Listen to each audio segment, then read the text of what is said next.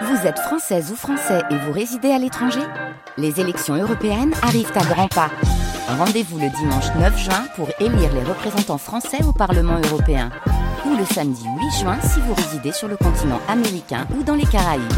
Bon vote Bonjour Michel Boujna. Bonjour. Vous êtes acteur, humoriste, réalisateur franco-tunisien. Acteur, c'était le point de départ, un rêve d'enfance et d'adolescence devenu réalité. Impossible, quand on parle de vous, de ne pas citer les films Trois hommes et un couffin pour lequel vous avez reçu le César du meilleur second rôle masculin ou Le nombril du monde, Les clés de bagnole ou encore Père et fils, votre première réalisation. En 83, vous avez interprété votre spectacle solo Les Magnifiques et vous aviez promis une chose à ce moment-là à votre public, c'est de venir jouer votre spectacle tous les 20 ans. Chose faite en 2003 avec les nouveaux Magnifiques et en 2023 avec votre spectacle Adieu les Magnifiques que vous avez joué sur scène au Théâtre de la Madeleine et en tournée dans toute la France. Ce spectacle, il est particulier parce qu'il y a un mot euh, qu'on n'a pas l'habitude de voir quand on parle de vous, c'est le mot adieu. Pourquoi ce mot? Mais non, tout simplement parce que c'est le dernier volet de ce que je pourrais appeler à rebours une trilogie. Dans 20 ans, j'aurai 90 ans, donc oubliez. Ensuite, euh, mes trois héros euh, légendaires, mes quatre, parce qu'il y a Simone Boutboul dedans maintenant, il y a leurs petits-enfants. Et les garçons qui ont, et les filles qui ont entre 20 ans et 30 ans aujourd'hui qui parlent à leurs grands-parents, l'incompréhension qu'il y a entre ces générations est incroyable. Ce fossé-là, il est drôle, évidemment, ça génère du rire, mais en même temps, c'est un portrait de ce que je vois de la génération de mes enfants.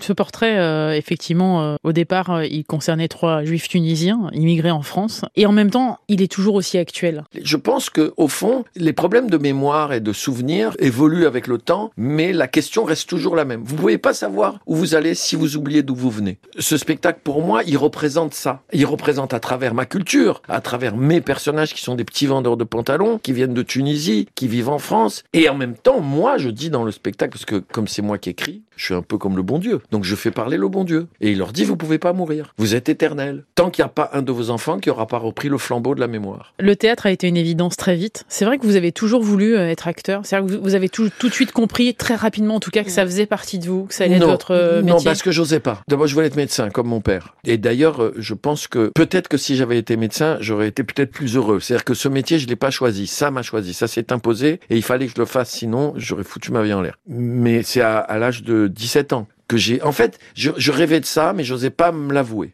Un jour, j'ai dit, je me suis dit à moi, vas-y, essaye. Essaye de le faire, même si tout est contre toi. Dans l'évolution, d'ailleurs, il y a eu euh, ce travail énorme avec les enfants. Énorme. C'est pas un détail du tout, ça. C'est Ah vraiment, ça a été l'élément fondateur de votre euh, capacité à raconter des histoires. J'ai Mhm. l'impression. En fait, quand j'ai travaillé avec les enfants, j'ai commencé, j'avais une vingtaine d'années, je les voyais faire leur spectacle. Un jour, j'ai fait comme ils m'avaient montré les enfants. J'ai fait ce qu'ils faisaient, mais pour moi. Et ça a marché. Ce jour-là, j'ai quitté les enfants avec qui je travaillais depuis huit ans, comme si j'avais trouvé ce que j'étais venu chercher en travaillant avec eux aussi longtemps. Albert a été votre premier spectacle, basé sur effectivement cette enfance et ses racines. Vous avez connu un, un succès immédiat. Comment vous l'avez vécu, ça? Cette, euh, cette, du au coup, début, formidablement bien. Après, au bout de deux ans, deux ans et demi, j'ai dit, mais je suis pas l'enfant de ce spectacle. J'ai rompu avec tout ce spectacle. Et j'ai fait une grosse erreur parce que je pouvais rompre avec le spectacle, mais pas rompre avec ce qu'il y avait dans le spectacle, qui faisait mon identité, même artistique.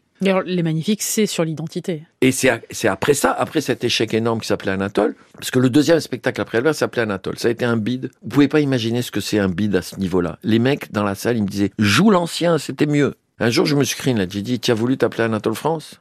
Et j'ai dit, tu crois qu'il suffit de prendre le nom des autres pour que le sang qui coule dans tes veines, c'est le sang des autres? De cette phrase-là, j'ai écrit un long texte qui est une lettre d'un père à un fils. Et j'ai écrit cette histoire sur la mémoire et sur les trois vieux. Et j'ai écrit les magnifiques. Ça a été incroyable.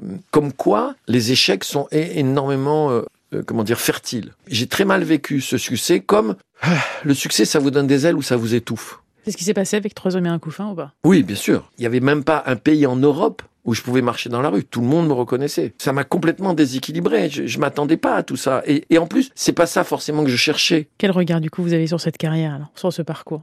Moi, aujourd'hui, franchement, j'ai l'impression de ne pas avoir encore fait ce que je devais faire. Je vous jure que c'est vrai, c'est pas de la fausse modestie. Le sentiment d'insatisfaction que j'ai vis-à-vis de mon travail est énorme. Je rêve de, de jouer de bureau, je rêve de faire les adieux des magnifiques et que ça fonctionne et que les gens comprennent pourquoi je, je, fais ce dernier volet de la trilogie. Je rêve de faire encore euh, au moins deux films comme metteur en scène. J'ai plein de projets et je voudrais traverser l'Atlantique en bateau je rêve de faire plein de choses encore, euh, de tout bien ranger aussi. Mais j'ai plein de choses à écrire encore, j'ai pas fini. Vous savez, je ressemble au lapin dans Alice au Pays des Merveilles. Je suis en retard. Je suis tout le temps en retard. Merci beaucoup en tout cas, Michel Bougelin, d'être passé dans le monde d'Élodie sur France Info. Ça s'appelle Adieu les magnifiques, en tournée dans toute la France. Merci beaucoup. C'est moi.